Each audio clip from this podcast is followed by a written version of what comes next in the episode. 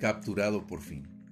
Después de aquel beso, aquella manifestación falsa de amor y amistad, la multitud malvada supo quién de todos era Jesús de Nazaret.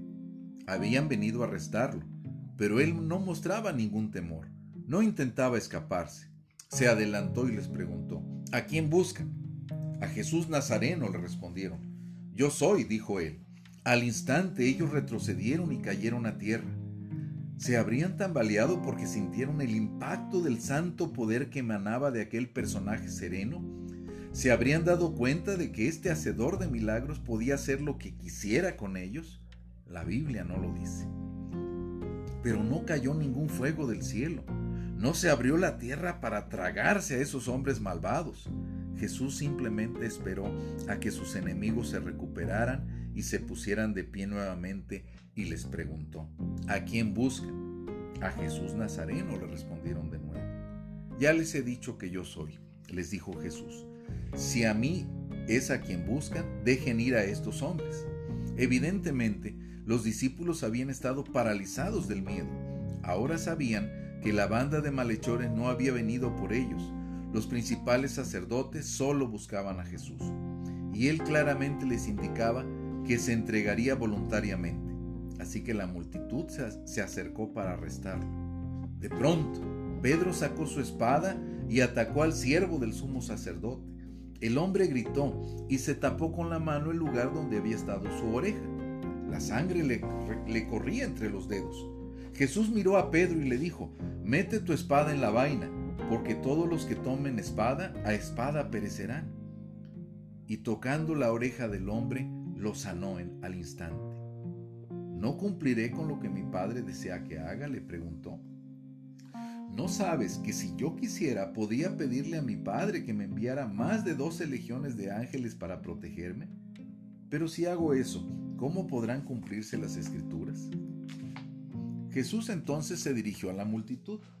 ¿Vinieron a buscarme con espadas y palos como si fuera un ladrón? Yo me sentaba con ustedes en el templo todos los días y nunca me arrestaron. Pero estas cosas han ocurrido para que se cumplan las escrituras. Entonces todos los discípulos huyeron, corriendo a toda velocidad para esconderse entre la oscuridad de aquellos árboles de oliva. ¿Todos? Sí, todos. Cada uno de los once discípulos que habían prometido nunca abandonar a su maestro.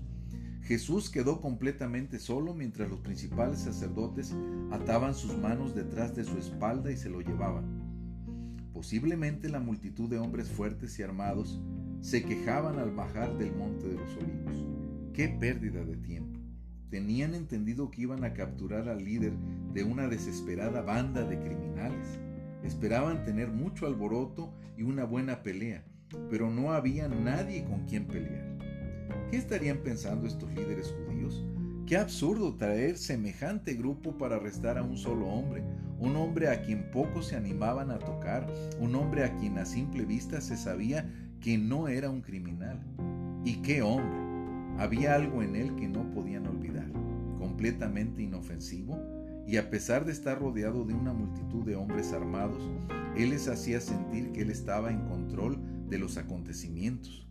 Casi les parecía que todo lo que ocurría esa noche había sido planeado por él mismo. Y además, ¿cómo podían olvidar esa paz tranquila que emanaba de sus hermosos ojos oscuros? En cuanto a los principales sacerdotes, ellos estaban muy contentos. Por fin tenían al perturbador en su poder. Al principio no estaban seguros de que Judas realmente los guiaría a Jesús, pero lo hizo. Y también temían que el maestro resistiera el arresto, pero no lo hizo habían traído esa gran banda de hombres como si se tratara de un ladrón. Pero resultó que Jesús les acompañó de regreso, tan manso como un cordero. Casi no podían creerlo, pero Jesús de Nazaret por fin estaba preso.